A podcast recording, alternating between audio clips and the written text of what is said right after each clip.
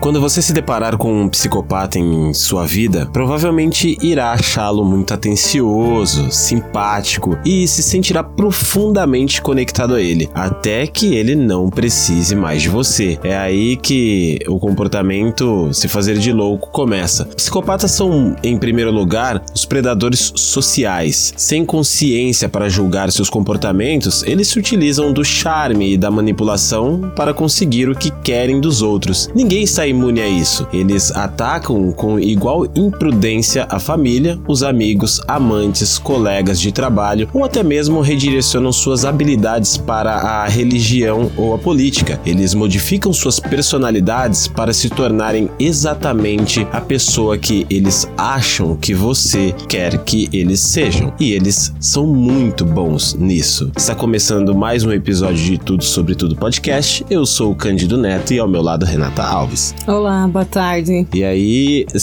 você sabe que no outro episódio eu, a gente terminou, eu tava ouvindo e tal, e eu falei assim, boa tarde, boa noite, bom dia. Às vezes a pessoa que tá ouvindo a gente tá, tá na madrugada, sabia? Tá boa madrugada. Então, boa madrugada, bom dia, boa tarde, boa noite, boa ceia, bom tudo. é isso aí. E a gente vai. Hoje vamos falar sobre exatamente sobre isso daí, né? Sobre. Eu sou elegante, você não fala boa tarde, boa noite, bom dia, boa ceia, bom tudo, pessoal. Bom episódio, galera. Bom episódio para vocês, seja o horário que vocês estão nos escutando. seja de dia, de noite, frio ou chuva, né? Seja no ano de 2020 ou não, nesta quinta-feira. Outra coisa que eu queria falar aqui é nós estamos gravando na quinta-feira. Quando vocês verem que o nosso episódio sai um pouquinho demorado na quinta-feira, é porque provavelmente nós estamos gravando na quinta-feira mesmo. vou colocar uma ressalva. Você é. falou que todos os episódios iam ao ar na quinta-feira, mas você não disse o horário. Sim, então é na quinta-feira. Pode na ser quinta... 10 horas da noite. Hum, 11 horas da noite, 3h59, porque ainda é quinta-feira. Então, pois é, ainda é quinta-feira. Mas aqui, está, aqui estamos às 14 horas e 56 minutos, gravando este episódio. Já, já havíamos preparado ele todo, mas gravando agora. É mentira, pessoal. Você tem que ver a desorganização que é esse homem. É tudo na hora, assim, ó. Brown. É nada, é tudo organizadinho, muito bem organizado. E outra, a gente depende depende de, de companheiros para fazer a gravação. Eu dependo da Renata para gravar comigo. Não depende, não. Dependo sim. Então, estamos aqui agora, mudou para 14 horas e 57 minutos. Estamos gravando esse episódio. Você vai ficar falando os minutos? E vamos é, é, colocar no ar ainda. Acredito acredito que até às 18 horas está no ar. Às 18 às 19 horas está no ar aí para vocês. Mas vocês podem estar escutando isso no futuro. E nós vamos falar sobre a serial killer, né? A Amelia Dyer. Eu coloquei no Instagram lá a foto dela com chifre. Ela tem uma cara de homem, né? Olha. Ela tem uma cara de uma, de uma daqueles, daquelas senhoras lá de filme de terror e tal. Porque na realidade é, ela protagonizou um dos, acho que da, das situações de terror aí, mais uma das mais bizarras, né, da história aí, né? Enfim, vamos falar sobre ela hoje, mas antes, vamos lá. A gente tem, nós temos um ouvinte é, que comentou até no no, no episódio anterior aí, ou no Instagram, é o Lobinho. Se vocês colocarem lá, tá o Lobinho, acho que tem um zero no, depois do H lá. É, ele colocou assim que ele assistiu, ele escutou o episódio do, dos papéis higiênicos lá, do entupimento, do encanamento lá. Vocês podem ir lá, se vocês notaram, corra lá e escuta. Eu sempre falo isso daí, né? Volta lá se vocês não ouviram os episódios anteriores, dá uma olhada lá. E eu achei muito engraçado o comentário dele, porque lá naquele episódio falo, a gente fala sobre ah, é, papel higiênico. Se pode ou não jogar o papel higiênico no, no, no, no, vaso sanitário, né? Porque alguns lugares falam que pode jogar papel higiênico no vaso, outros falam que não. Tem lugares que tem placas que realmente falam assim: por favor, joguem o papel no vaso para não ficar aquela nojeira toda no lixinho. Em alguns outros lugares fala que não pode jogar para não entupir. Então é uma situação meio que controversa e um tanto que é, é polêmica, né? Aí ele colocou aqui, que eu achei engraçado, olha só o comentário dele. É, É, no episódio do vaso entupido, eu me lembrei quando era moleque e trabalhei numa vidraçaria no interior de São Paulo. E fomos trabalhar na reforma de um convento, olha só, convento de freiras, né? E estavam fazendo uma limpeza no sistema de esgoto que estava entupido. E aí os caras tiravam pás cheias do quê? Do convento lá, do, do, do encanamento do convento? Camisinhas, galera. Meu, isso daí, assim, é uma coisa que, que é comum, né? O pessoal joga ali, mas era num convento, hein? Então, assim, sem comentários, cara, muito legal. Eu, eu no dia que eu li, eu bati o olho, eu, eu rolei, tava aqui sozinho aqui olhando, eu dei risada pra caramba, até comentei com ele lá, falei assim, meu, eu tô rachando aqui de rir, cara. É, valeu pelo seu comentário, valeu por ouvir o nosso podcast e um abraço. Se eu tiver enganado, é, acho que é de Lavrinhas, é, ele é de Lavrinhas lá, o pessoal de Lavrinhas e tal. Um abraço pro pessoal aí, acho que é interior de São Paulo. Se eu tiver enganado, me corrija. E ele também faz um trabalho ali legal de. Acho que é designer e tal. Lá ele faz uns trabalhos com as guitarras lá, uns desenhos e tal. É muito bom o trabalho dele. É, e é isso aí. Um abraço para todos vocês aí. Um faz, ó, a gente tava vendo aqui, ele faz pinturas em motos, guitarras e capacetes. Eu tenho uns capacetes, tenho um capacete lá, eu preciso dar uma pintada também. Eu vou ver com ele um negócio aí para fazer um, um trabalho legal também, cara. Um abraço para você, Lobinho, e continue escutando a gente aí. E vamos lá pro nosso assunto principal, mano? Bora. Então vamos lá.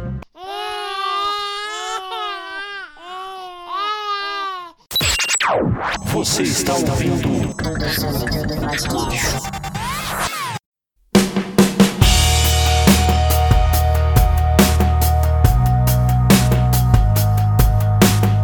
Amélia Elizabeth Dyer. É, ela nasceu em 1837, né? E faleceu em 10 de junho de 1896. Ela foi uma das maiores assassinas em série em toda a história, matando crianças. Acho que uma das, uma da, das piores coisas aí quando a gente fala de, sobre morte e tal, pra gente que é pai e pra, pra, pra você que tá nos ouvindo que, que tem criança, é falar sobre mortes de crianças, né? É pessoa que mata criança, assim, é difícil de entender e, assim, não dá nem pra, pra explicar, mas ela, ela matava as crianças que ficavam aos seus cuidados durante um período de mais de 20 anos na Grã-Bretanha, vitoriana. Foi julgada e enforcada por um, um assassinato, né, na realidade, mas existem poucas dúvidas que fosse responsável por muitas outras mortes semelhantes. É, possivelmente mais de 400 mortes. Então vamos lá, a história dela. Ao contrário do que de muitos né, da sua geração, Dyer não era produto da pobreza opressiva. Foi a mais nova de cinco irmãs, né, com três rapazes, Thomas, James e William, e uma irmã, Anne, na pequena vila de Pilemarsh. Filha de um sapateiro, Samuel Hobley, e de Sarah Hobley, nascida em Weymouth, aprendeu a ler e escrever e desenvolveu uma paixão por literatura e poesia. Contudo, a sua infância foi marcada pela doença mental da sua mãe, causada por febre tifoide. Amélia testemunhou as atitudes violentas de sua mãe e foi obrigada a tomar conta dela até morrer. Delirante, em 1848, investigadores comentaram mais tarde o efeito que isso teve em Dyer e também o que ensinou a Dyer sobre os sinais de que as pessoas apresentavam quando pareciam estar a perder a cabeça devido à doença. Depois da morte da mãe, Amélia viveu com uma tia em Britsol durante uns tempos, antes de ser aprendiz de uma fabricante de espartilhos. O seu pai morreu em 1859. O seu irmão mais velho, Thomas, herdou todo o negócio de sapatos da família. Em 1861, com 24 anos, Amélia ficou permanentemente distanciada, é, pelo menos de um dos irmãos, James, e mudou-se para Trinity Street Kate Ah, aí casou com George Thomas, né? E o George tinha 59 anos e ambos mentiram sobre a sua idade na certidão de casamento de forma para reduzir ali a diferença de idades. George tirou 11 anos da sua idade, ó, ele ficou 11 anos mais novo e a Amélia ficou 6 anos mais velha. Ela adicionou mais 6 anos à sua idade. Várias fontes aí elas falam dessas idades mais tarde, causando aí um, uma confusão também. Aí, depois de se casar com George, eh, Dyer estudou para ser enfermeira através de uma parteira. Você vê que eu acho que assim já tem meio que uma, uma predisposição a isso, ou seja, ela já estudou para ser enfermeira, né? E tudo levando a, a, ao que ela queria, ao que a gente fala da, da, da do psicopatia, né? Às vezes a gente fala de psicopata, pensa que a pessoa é, é muito louca, é um cara super violento e tal, mas em determinado momento você vê uma pessoa totalmente tranquila e totalmente, né? E geralmente estuda muito um caso para poder chegar onde ele quer, uh, tal, sei lá, para obter um prazer de fazer aquilo ali, de matar, né? Depois de se casar com George Thomas, Dyer estudou para ser enfermeira através de uma parteira chamada Ellen Dunn. Aprendeu uma forma simples de viver a vida, usando a sua própria casa para providenciar alojamentos para mulheres jovens que tivesse concebido ilegitimamente. Depois, levar os bebês para adoção ou deixá-los morrer de fome ou por maus tratos. Ellen Dunn foi forçada a fugir dos Estados Unidos da América é, pouco depois de conhecer a Amélia para escapar da atenção das autoridades. Mães solteiras na Bretanha vitoriana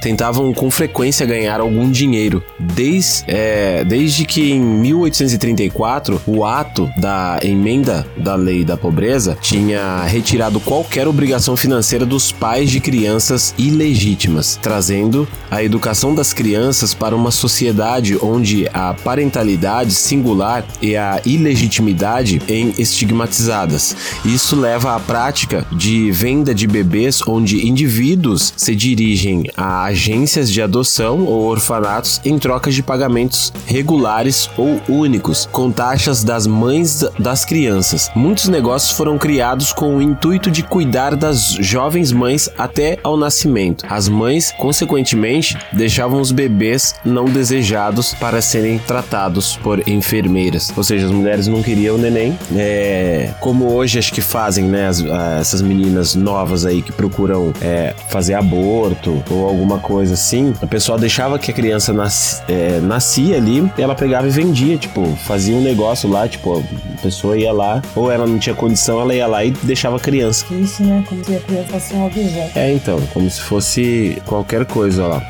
A classe dos pais envolvidos era muitas vezes explorada com intenções financeiras. Se um bebê tinha pais é, de bem que apenas pretendiam manter a gravidez em segredo, a taxa única podia ser de 80 libras e 50 libras poderiam ser negociados se o pai da criança quisesse apressar o procedimento. Contudo, era mais comum para estas jovens mães, cuja imoralidade impedia a aceitação na altura em casas de trabalho e serem empobrecidas. As tais mulheres eram apenas cobrado 5 libras. Cuidadores sem escrúpulos começaram a fazer os bebês passar fome para poupar dinheiro e até para apressar a morte. Olha que loucura. Bebês barulhentos ou exigentes eram sedados com álcool ou opiáceos. Godfrey's Cordial, um xarope com ópio, era uma escolha frequente, mas existiam várias preparações semelhantes. Muitas crianças morreram em resultado dessas práticas. O ópio matou mais crianças através da fome do que diretamente por overdose. Dr. Greenhall, investigando para o Conselho de Privy, notou como as crianças eram deixadas no estado constante de narcotismo e eram deixadas com pouca comida. A morte por má nutrição resultava, mas o médico legista declarava a morte como debilidade ao nascimento ou falta de leite materno ou simplesmente morte pela fome. Ou seja, a criança morria por inanição, tipo, morria de fome e tinha os médicos que, que colocavam é, é, que a criança não simplesmente não ingeriu leite materno ou, ou, ou coisas assim. É, mães que resolveram reivindicar o saber do estado das suas crianças podiam frequentemente encontrar dificuldades, mas a maior parte estava simplesmente com demasiado medo ou envergonhada por dizer à polícia sobre qualquer tipo de suspeita. Até as autoridades tiveram problemas em encontrar as crianças dadas como desaparecidas. Esta era o mundo de esse aí era o mundo de Amélia, é, cedido pela agora deportada Ellen Dunn. Amélia teve de deixar a enfermagem com o nascimento da filha Ellen Thomas em 1869. O marido George Thomas morreu e Amélia precisava de dinheiro. Amélia era aparentemente boa a fazer dinheiro através da venda de crianças. Apesar de tomar conta de mulheres grávidas, publicou-se como enfermeira e adotava um bebê, em troca de um pagamento substancial e roupa para a criança. Nas suas propagandas, as reuniões com clientes era a garantia de que era respeitável casada. Ela se mostrava como uma pessoa que, né, que era casada, que era que tinha uma estrutura e tudo, e que providenciava uma casa segura e com amor para as crianças. Aquela cara dela, Deus. Num, num certo ponto na sua, na sua carreira de venda de bebês, a Amélia estava preparada para deixar de lado os custos e inconveniências, né, de deixar as crianças morrerem por negligência e fome. Pouco depois de receber cada criança, ela matava-as, ficando assim com mais lucros. Ou seja, ela não precisava gastar dinheiro, ela pegava a criança e já matava a criança simplesmente para é, é, para ela poder ficar com o dinheiro e não precisar ficar gastando com, com nem com, com droga, né, com, com, com remédios para poder a criança ficar ali em estado vegetativo. Durante algum tempo, Dyer iludiu o interesse da polícia. Foi eventualmente apanhado em 1879 depois de um médico ter ficado su suspeito, né, sobre o número de mortes de crianças para serem confirmadas sobre o cuidado de Dyer. Todavia, é, todavia, em vez de ser condenada por homicídio, foi condenada a seis meses de trabalho por negligência à experiência, por negligência. A experiência, alegadamente, quase destruiu a sua saúde mental, apesar de outros terem expressado o fato da pena ser branda comparado com outros que tinham crimes menores na altura. Ela, ela ficou muito louca, né? Tipo, de ficar presa, tendo que fazer trabalho forçado, né? Ela se sentiu, tipo, como se fosse uma escrava e, e ela jamais queria voltar. Mesmo que foi seis meses para ela, esses seis meses, segundo as pesquisas feitas, parece que esses seis meses para ela foi um inferno. Ela ter que ficar, do, tipo, nesse tipo de trabalho, entendeu? É, matar criança pra ela não é um inferno, né? Então, a, aí, aí é que tá. Pra ela, uma coisa. Uh, o, o, perigo pra gente, eu acho, que é o quê? Pra. Da questão psicopata, ele. No caso dela, não pode ser, pode ser colocado como psicopata, né? Um, e tal, mas acredito que sim. Ela. Pra ela é normal, né? Pra ela simplesmente, tipo, eu vou matar e é normal. Eu vou pegar a criança aqui, eu mato, entendeu? E coloco lá no, no, numa caixinha, deixo lá, jogo fora. E ela sabe que é errado, mas ela sabe que é errado, assim, à vistas de quem é de fora, né? Mas não pra pessoa que. Não, não pra ela, assim, tipo, não internamente, entendeu? Tipo. É doido. Depois da libertação, tentou reformar-se da carreira de enfermeira. Fez palestras em hospitais psiquiátricos sobre a sua alegada instabilidade mental e tendências Estas coincidiam sempre com alturas em que era conveniente para ela desaparecer. Sendo uma antiga enfermeira de asilo, Amélia sabia como se comportar para garantir uma existência relativamente confortável no asilo. Daí aparenta ter começado a abusar de álcool e produtos à base de ópio da sua carreira de assassina. A sua instabilidade mental pode ser relacionada com o seu abuso de drogas. Em 1890, Dyer cuidou de um bebê ilegítimo de uma governanta. Quando voltou para visitar a criança, a governanta ficou imediatamente suspeita e despiu o bebê para ver se tinha presente uma marca de nascença numa das suas ancas. Não tinha. E mais suspeitas pelas autoridades levaram a que Dyer tivesse ou fingisse um esgotamento nervoso. Dyer, a um certo ponto, bebeu duas garrafas de láudano numa séria tentativa de suicídio, mas o seu abuso de longo prazo deu-lhe tolerância a produtos com ópio. O... E portanto ela sobreviveu. Ou seja, ela usava bastante isso daí. Como ela já tinha. O organismo não fazia efeito mais. O organismo, é, não, não tinha mais efeito sobre ela. O Laudano é um medicamento é, originalmente à base de vinho branco, açafrão, cravo, canela e ópio. Então é um é algo que tipo ela tomou ali realmente para se matar matar. Inevitavelmente, Dyer voltou à venda de bebês e aos assassinatos. Dyer percebeu a insensatez de envolver médicos, certidões de óbito e começou a libertar-se dos corpos pessoalmente. A natureza precária e a atitude nas suas funções voltaram a atrair atenções indesejadas. Foi alertada para a atenção da polícia e de pais procurando reclamar as suas crianças. Ela e a sua família mudavam-se com frequência para cidades diferentes para escapar às suspeitas, permanecendo anônimas e para adquirir novos negócios. Durante os anos, Dyer usou vários nomes falsos. Em 1893, Dyer foi libertada do seu compromisso final no asilo psiquiátrico de Wells. Ao contrário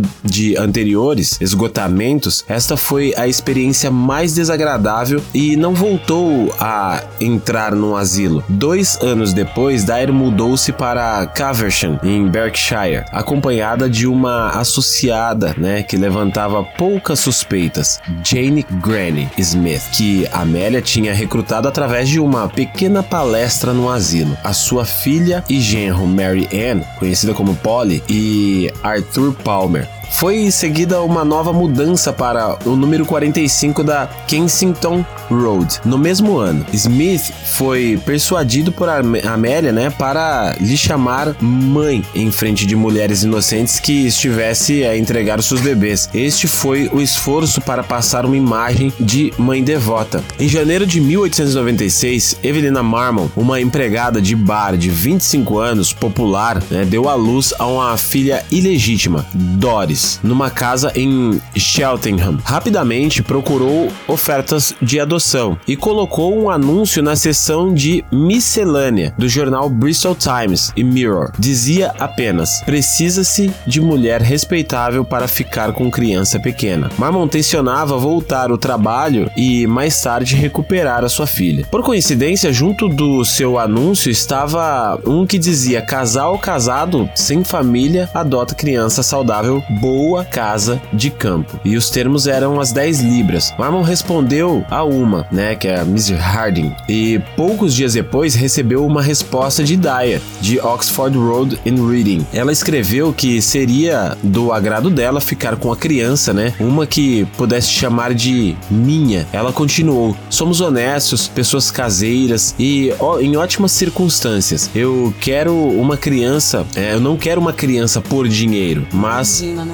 Mas para o conforto. É, então, mas é aquele caso, ela está Caçando. fazendo toda a social, né, para que, que o, o negócio todo funcione. Ou seja, ela tem tudo arquitetado, tem tudo planejado, né? Ela colocou assim: eu e meu marido adoramos crianças, não temos filhos nossos. Uma criança comigo teria uma boa casa e um amor de mãe. Evelina Marmon é, pretendia pagar um valor mais baixo pela sua filha, mas a Miss Harding insistiu em que o pagamento fosse feito em avançado ali, né? Estava desesperada, portanto concordou em pagar 10 libras. E uma semana mais tarde, ela, a Miss Harding chegou a Cheltenham. Marmon ficou surpresa pela idade avançada de Dyer e a aparência entroncada, mas Dyer é afetuosa para com Doris. Evelina entregou a sua filha um, né, uma caixa de cartão com roupas e as 10 libras. Ainda com receio de entregar a sua filha, Evelina acompanhou Dyer até a estação de Cheltenham e depois até Gloucester. Voltou para as suas origens como uma mulher pobre. Poucos dias depois, recebeu uma carta de Miss Harding dizendo que estava tudo bem. Marmon escreveu de volta, mas não recebeu resposta. Dyer não viajou para Reading, como disse a Marmon. Foi antes o número 76 de Mile Road, em Londres, onde estava a sua filha Polly, de 23 anos. Lá, Dyer encontrou é, uma fita usada em vestidos, né? Aquelas fitinhas usadas em vestidos. Enrolou duas vezes em volta do pescoço da bebê e deu um nó. A morte não foi imediata. Amélia disse mais tarde: Eu gostava de vê-los com a fita em volta do pescoço, mas estaria tudo resolvido logo para eles. Meu Deus, que horror. Você viu? É Fala um. uma coisa e fala assim sem escrúpulo nenhum, né? Sem, re- sem, Sem pudor. Remorso, sem sem remorso. remorso nenhum. Ela não tinha nem, tipo. Cê, ó, pra quem tá ouvindo a gente, normalmente o que que acontece? Eu- a gente já conhece pessoas que pega, vamos supor, não, vai- não é comparativo, né? Animal, criança e tudo.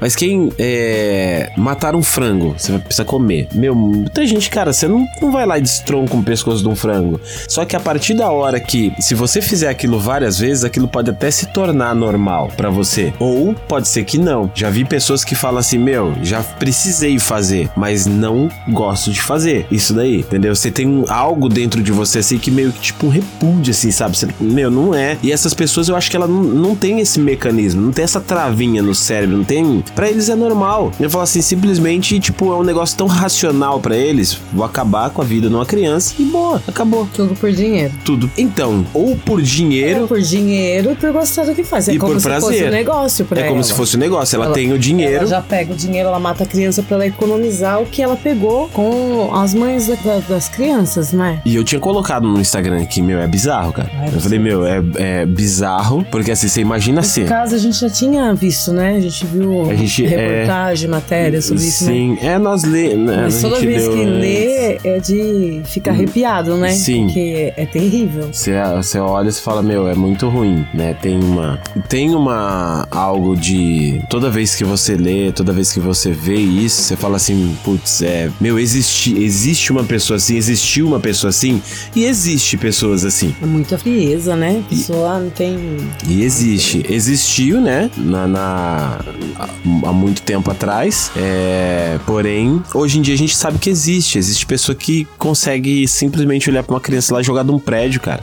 E você fala assim, cara, o que passa pela cabeça dessa pessoa aí? Enfim, ela talvez ela não tenha nenhuma consciência de desespero, de tristeza, de sofrimento, de amor, de compaixão. Todas essas coisas de sentimento que nós, seres humanos normais, temos, provavelmente esses caras aí não têm, entendeu? Então, pra mim é por isso que. E essa, pra mim, é é uma das piores partes, né? Que, que ela já pega a criança, vai pra casa da filha, na casa da filha ela pega um lacinho de, de, de, de Vestido. de vestido e simplesmente vai lá, e estrangula a criança, ela demora a morrer, ou A seja, criança fica agonizando, né? Ela não morre assim. e ela fala: Eu gostava de vê-los com a fita em volta do pescoço, mas estaria. A criança sofrendo. Exatamente, mas estaria tudo resolvido logo pra eles. Isso é absurdo, né? Aí ambas as mulheres, alegadamente, ajudaram a envolver o corpo do bebê num guardanapo. Mantiveram algumas das roupas de, de mármore, né? É, que eles tinham dado. O resto foi penhorado. Daí pegou a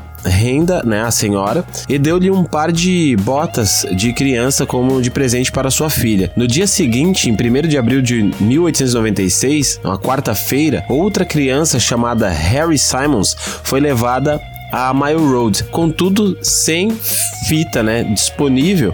A fita de volta do pescoço de Doris foi retirada e usada para estrangular o novo bebê de 13 meses. Em 2 de abril, ambos os corpos foram colocados num saco juntamente com tijolos para adicionar peso. Dyer levou-os para Reading, num determinado local que conhecia, né, perto de uma barragem em, em Caversham Lock. Largou o saco no rio Thames. Meu, era sem Dyer saber, a 30 de, em 30 de março de 1896, um saco foi retirado do rio por um barqueiro, né? Ele continha o corpo de uma menina, mais tarde identificada como Helena Fry. Na, na força, né, policial ali disponível, é, o detetive Anderson fez uma descoberta importante para, além de encontrar um rótulo da estação, né, que ela passou por ali, usou a análise microscópica do papel de embrulho e decifrou um nome legível, que era, né, Mr. Thomas, em, em uma casa. Essas provas foram suficientes para levar a polícia a Dyer,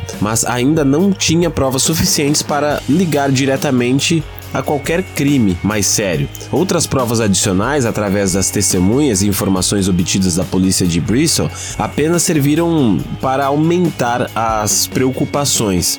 Anderson, com o sargento James, puseram a casa de Dyer sob vigilância e investigação e sugeria que Dyer ia fugir se levantasse suspeitas. Os oficiais decidiram usar uma jovem mulher como isca, esperando que conseguisse um encontro com Dyer para discutir os seus serviços serviços. Isto pode ter, si, é, ter sido decisivo, né, para ajudar os detetives do caso e ligá-la aos seus negócios, ou simplesmente para prendê-la, né. Dyer estava à espera que o novo cliente, né, aquela isca, ligasse, mas em vez disso encontrou os detetives à espera na sua porta. Em 3 de abril, a polícia foi à sua casa, né, eles aparentemente ali, é, pela extensão da decomposição humana, pelo cheiro todo ali, eles foram golpeados por aquilo, né? Contudo, não viram os restos mortais. Existia, é, contudo, várias outras provas, incluindo uma fita branca, telegramas sobre arranjos de adoção, recibos de penhores, é, sobre roupas de crianças, recibos de publicidade e carta das mães perguntando sobre o estado de suas crianças. A polícia calculou que nos meses anteriores, pelo menos 20 crianças tinham sido colocadas ao cuidado dessa senhora, agora associada a Amélia Dyer, né? Aquela Miss Thomas, né? Eu coloquei Mr. Thomas no, no outro, é Miss Thomas, né? Anteriormente. Elas estavam juntas, né? Também parecia que estava prestes a mudar de casa, dessa vez para Somerset. Essa escala de homicídios levou a que pensasse que Dyer durante várias décadas tinha matado cerca de 400 crianças, fazendo dela uma das assassinas mais intensas de todos sempre, né? Ali. Helena Fry, o bebê removido do Rio Thames a 30 de março, é, foi dada a Dyer na estação de Temple Meads em 5 de março. Nessa mesma tarde, chegou a casa levando apenas um papel de embrulho castanho. Escondeu a embalagem na sua casa, mas depois de três semanas, o cheiro de decomposição é, levou a deixar o bebê no rio. Como não colocou o peso adequado no saco, ela foi descoberta facilmente. Ela, acho que foi um, um senhor que viu ela jogando, né? Uhum. Esse, essa criança no rio e, e ela não tinha também. Ele viu ela jogando e porque acho que foi como testemunha e ela não tinha colocado peso nenhum, né? Amélia Dyer foi presa em 4 de abril e acusada de assassinato.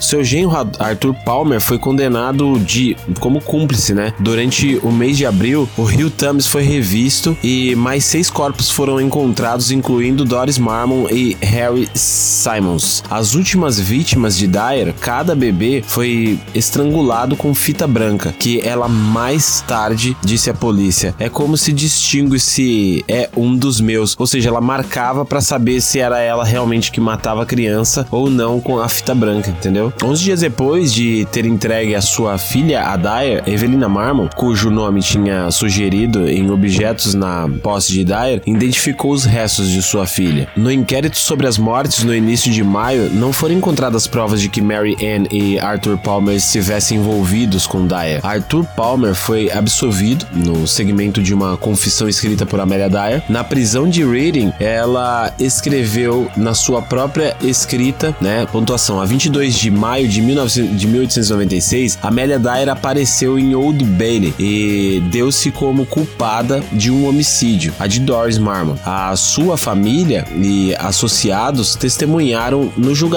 que ela tinha aumentado a suspeita sobre as suas atividades e que Dyer tinha escapado várias vezes à descoberta. Provas de um homem que tinha sido visto falando, né, com Dyer quando esta se livrou de dois corpos em Carvington Lock foi também importante. A sua filha deu provas gráficas que ajudou a acusação. A única defesa de Dyer era a insanidade, era aquela maluca, né? Tinha estado num asilo duas vezes em Bristol. Contudo, a acusação argumentou com sucesso que as suas exibições de instabilidade mental tinham sido uma máscara para evitar suspeitas. Ambos os assassinatos coincidiram com alturas em que Dyer estava consciente dos seus crimes. Bastaram apenas quatro minutos e meio para que o júri, né, tivesse colocado ela como culpada. Nos seus três meses na solitária, encheu cinco cadernos com a sua sincera e final confissão. Visitada pelo capelão na noite anterior à sua execução, perguntaram, né, se tinha alguma coisa a confessar. Ela ofereceu-lhe os cadernos dizendo: "Isso é o suficiente?" Curiosamente, não se opôs a ser testemunha do julgamento de Polly por homicídio, né, determinada para uma semana depois da sua data de execução. Contudo, foi decidido que Amélia estaria já legalmente morta depois da sentença e, portanto, qualquer testemunho não seria válido. Portanto, a sua execução não foi adiada. Na véspera da sua execução, Amélia soube soube que as queixas contra Polly tinham sido retiradas. Foi enforcada por James Bellington na prisão de Newgate numa quarta-feira, dia 10 de junho de 1896, no Andaime. Ao ser questionada, né, se tinha algo a dizer, ela disse: Não tenho nada a dizer. Antes de ser deixada cair às nove da manhã em ponto. Ela morreu em 1896 aí, enforcada, às nove da manhã em ponto, né? Ou seja, é, é difícil, né, você falar assim, pô, tem que ser retirada da vida. Você concorda com, com isso? Ela tinha que tomar uma pena de morte? Não, acho que ela deveria sofrer bem lentamente. Ai, que cruel que eu sou. Mas é verdade, fazer o que ela fazia com um recém-nascido, com um bebê, com criança. É difícil, né? Porque assim, é, se você pegar a questão de perigo, né? É, quando você tem algo que pode de proporcionar algum tipo de perigo, o que, que vai acontecer? Você vai eliminar isso, né? Você vai eliminar esse perigo. Então, assim, a questão, na, ao, meu, ao meu ver, há provas de que ela fazia isso daí. Então, assim, ou ela podia continuar presa, né? Não retirar a vida dela e presa sem chance alguma de ela poder sair da cadeia. Ou a segunda opção, morte rápida, indolor, realmente. Porque você fala assim, ah, vai ter que sofrer e tal. Você tá querendo uma coisa que, tipo, é, eu preciso que essa pessoa sofra. E muitas vezes não vai adiantar nada. Você vê que ela, tipo, não ela não tem sim, nenhum tipo de noção de sentimento. Isso daqui serve. Ah, você tem alguma coisa a dizer? Não, não tenho nada a dizer, não. Pra mim tá tudo bem, tudo tranquilo. Ó, você matou as crianças lá, nenhum sinal de arrependimento, esse sentimento ela não tem. Não tem sentimento. Provavelmente, eu não sei se tem sentimento de amor e tal. É um bicho estranho, cara, entendeu? Eu falo na questão não de sentimento, mas ela ia sentir dor. Não, sim, ela sente dor, mas, mas a questão minha é o que isso adiantaria. Porque assim, se você quer salvar, vamos supor, seu, as, as crianças, eu, eu preciso salvar as crianças, preciso que não aconteça isso com crianças. Vamos supor, tem estuprador e serial killer aí solto na rua e sabe que esse cara é um serial killer e tal. Você pega e prende ele, você sabe que ele vai preso. Essa é a minha opinião sincera sobre isso, gente. É, pessoal que tá ouvindo aí, é, é um, um fato. Então aqui a gente sabe como são as leis no Brasil. Então o cara vai lá e ele estupra uma mulher, certo? Ele estupra, ele comete uma atrocidade e tal, ele vai pra cadeia. Aí ele chega aqui no Brasil, ele vai pra cadeia, ele passa algumas horas ali, alguns dias tal, ele é solto de novo. Ele comete alguns crimes e ele é solto de novo. Ele não passa muito tempo na cadeia e ele pode sair e cometer esses crimes novamente. Então o que que acontece? Eu preciso eliminar esse risco. E aí o pensamento é esse: elimina o risco. Não é que eu queira fazê-lo sofrer. Eu queria muito que ele entendesse que ele tá errado e não fizesse isso. Mas você não, dentro da sociedade, você não tem condição de voltar à sociedade. Então você fica preso lá pra vida inteira. Sim, bicho, você tem que se sustentar. Uma tiazinha dessa daqui, ela teria que se sustentar lá dentro. A senhora vai ter que plantar, colher e comer o seu alimento. Ah, eu não vou plantar, então a senhora vai morrer de fome, porque a senhora vai ter que se virar, vai ter que conseguir, vai ter que trabalhar, vai ter que de alguma maneira é, é fazer funcionar alguma coisa para ela poder estar tá ali, entendeu? Meu pensamento é isso aí. Enfim, ó, é incerto quantas crianças a Amélia Dyer matou. Contudo, inquéritos, as mães, né, provas de outras testemunhas e material encontrado na casa de Dyer, incluindo cartas e várias roupas de bebês, apontam para muito mais ali. É, o caso de Dyer causou um escândalo, ficou conhecido como o Ogre de Reading. Tem até um livro, né? Esse, o, Ogre, o Ogre de Reading inspirou até uma música aí conhecida. Consequentemente, as leis da adoção foram tornadas ali mais rígidas, dando a autoridades locais poder para policiar as vendas de bebês na esperança de acabar com abusos. Apesar disto e da examinação dos anúncios de jornais, o tráfico e abuso de crianças não parou. Dois anos depois da execução de Dyer, trabalhadores das linhas de comboio que inspecionavam carruagens de Newton Abbott encontraram um bebê de três semanas. É, mas apesar do frio e da chuva, essa criança estava viva. A filha de uma viúva, Jane Hill, foi dada à, à senhora Mrs. Stewart por 12 libras. Tinha ido, ela foi buscar o bebê, né, em Plymouth e aparentemente largado no primeiro comboio. E foi reclamado pela Miss Stewart, era essa, essa pessoa que deixou, essa Miss Stewart, era a Polly, filha de Amélia Dyer. Ou seja, a mulher morreu E deixou a herança pra filha. e deixou pra, e a filha continuou o trabalho ali. É, por ser uma assassina viva na altura das mortes de Jack o Estripador, né, que foi esse serial killer aí, alguns sugeriram que Amélia Dyer era o próprio Jack o Estripador, que matou prostitutas através de abortos. Essa sugestão aí foi colocada pelo autor William Stewart. Contudo, ele prefere Mary Peace como suspeita. Mas não existe nada, né, de prova ali que ligue Dyer às mortes aí do Jack Stripador. Enfim, é, o que, que você achou desse, desse caso todo? Terrível. É muito ruim, né? Ou seja, eu, eu não sei, mas assim, Eu não sei nem o que comentar de tão bizarro, né? nojento que é. Bizarro. Uma pessoa pode fazer isso, né? Bizarro. Tem, tem Um uma. ser humano, se isso é um ser humano, né? Tem uma, tem uma matéria aqui, ó, que é uma, inclusive uma matéria da BBC News. Eu vou mostrar aqui rapidinho, quer ver, ó? O objetos da serial killer Amelia Dyer foram encontrados, né? Mais de um século depois de sua morte, mais de 100 anos depois que ela morreu, foram encontrados os objetos dela ali, ó. A caixa usada para esconder o cadáver de um bebê assassinado pela serial killer vitoriana Amelia Dyer foi encontrado no sótão de uma casa na, na Kensington Road, cidade inglesa de Reading. A mesma caixa foi encontrada boiando no Tamisa em 1896. Dentro a- havia o cadáver do bebê Helena Fry, estrangulada por Amélia. O investigador da polícia DC Anderson analisou a caixa e descobriu um nome e endereço escritos por tinta quase ilegível. A pista que levou até a casa de Dyer, exatamente na, na Kensington Road. É, e mais de 120 anos depois, a caixa foi descoberta pelo tataraneto do, do desse Anderson aí,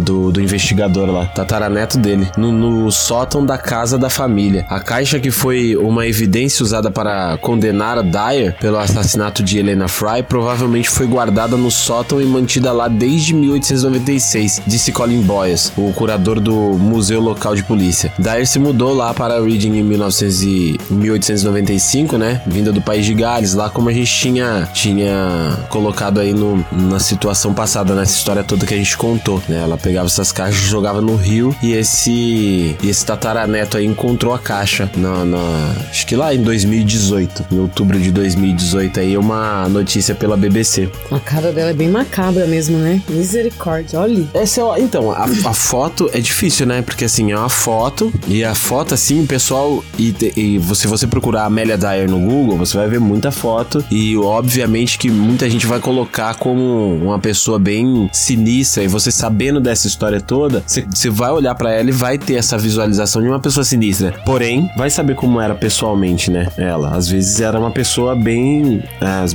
apesar que assim, era naquela época de 1800 e lá vai fumaça, né, cara? Pessoa, tipo, desesperada pra deixar uma criança que, que ela não era indesejada, ela pegava simplesmente descartar, ela pegava e jogava na mão de um ser abominável desse daí, né? Pois é, criança indesejada, né? Na hora de abrir a perna, todo mundo foi lá e abriu a perna. Aí joga a criança como se fosse. O lixo, né? Mas é assim, é assim até hoje. É assim até hoje, você não vê? Hoje é, é- é dessa maneira. Muitas mães, é, você vê essa questão do, do aborto, né? É, é um- algo bem polêmico, nem vou entrar nessa questão. Mas, tipo, você não quer? Não faça, cara.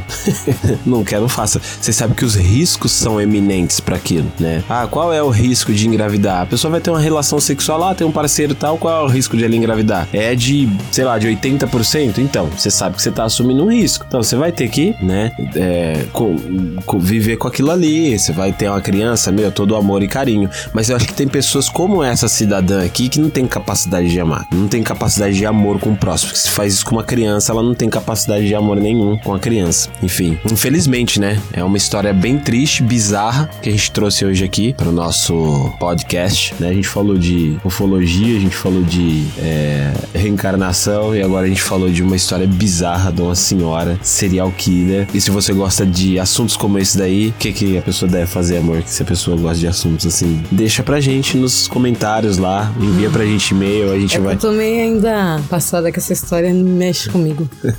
A gente vai. A gente põe de- é, mais histórias como essa sobre serial killers. É, lembrando que a cada episódio de número final 8 é ufologia, né? Então. Eu sei o que você tá falando. 18, 28 38 48, ufologia. E no próximo episódio, já vou dar um spoiler aqui, a gente vai falar sobre racismo, sobre preconceito. É, não vamos ter nenhum roteiro, né, para isso daí. Na realidade, nós vamos discutir esse assunto, que é um assunto que talvez é, que a gente tem pessoas e, e, conhecidos e próximos que cobram. Ah, por que, vocês não falam sobre preconceito, sobre racismo? Você já sofreu racismo, preconceito? É um assunto que particularmente eu não gosto de falar, né? Já deixando meio claro para vocês aqui, para dar uma continuidade pro próximo episódio que a gente vai falar sobre isso daí. Racismo, eu sei que existe e muita gente sofre racismo, não só negros, como brancos, como índios, como um monte de gente, mas a gente vai falar sobre isso daí e provavelmente a gente vai é, colocar no ar aí áudios de pessoas e o que as pessoas acham sobre isso daí. Então, se você tem uma opinião sobre é, a questão racismo, se você já sofreu algum tipo de preconceito, se você já teve alguma história que você já passou sobre é, relacionado a algum tipo de racismo, alguma coisa assim, seja você branco, negro, amarelo, azul, vermelho, tanto faz, cara. É,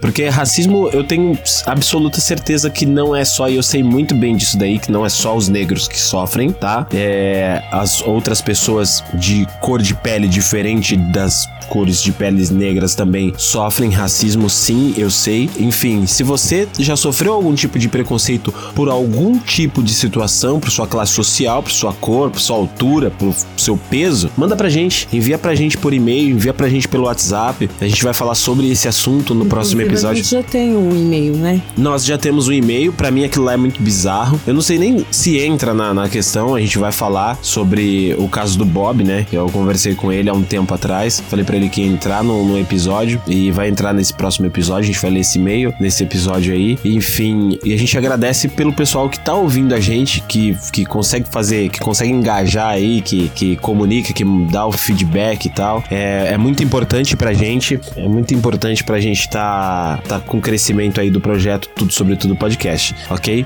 Então é isso aí, pessoal. Envia pra gente, é, faz essa, essa ponte com a gente aí, ok? Alguma consideração? Não. Então é isso aí. Esse foi o episódio de hoje. Eu espero que vocês tenham gostado. E até o próximo episódio aí, que a gente espera que seja um episódio bem. Vai ser um episódio polêmico, né? E até o próximo episódio e um ótimo final de semana. Ah, é final de semana, né? Hoje é quinta-feira. Bom final de semana, pessoal. Tchau, tchau.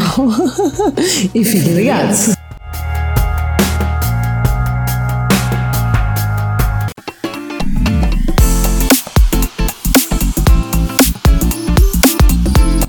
terminando mais um episódio. Esperamos que tenham gostado. E não se esqueça: episódios novos todas as quintas-feiras. Nos mande seu comentário, sugestão ou até mesmo algum relato pessoal pelo WhatsApp 11 95746 5930 ou tudo sobre tudo podcast gmail.com e, fiquem ligados. ligados.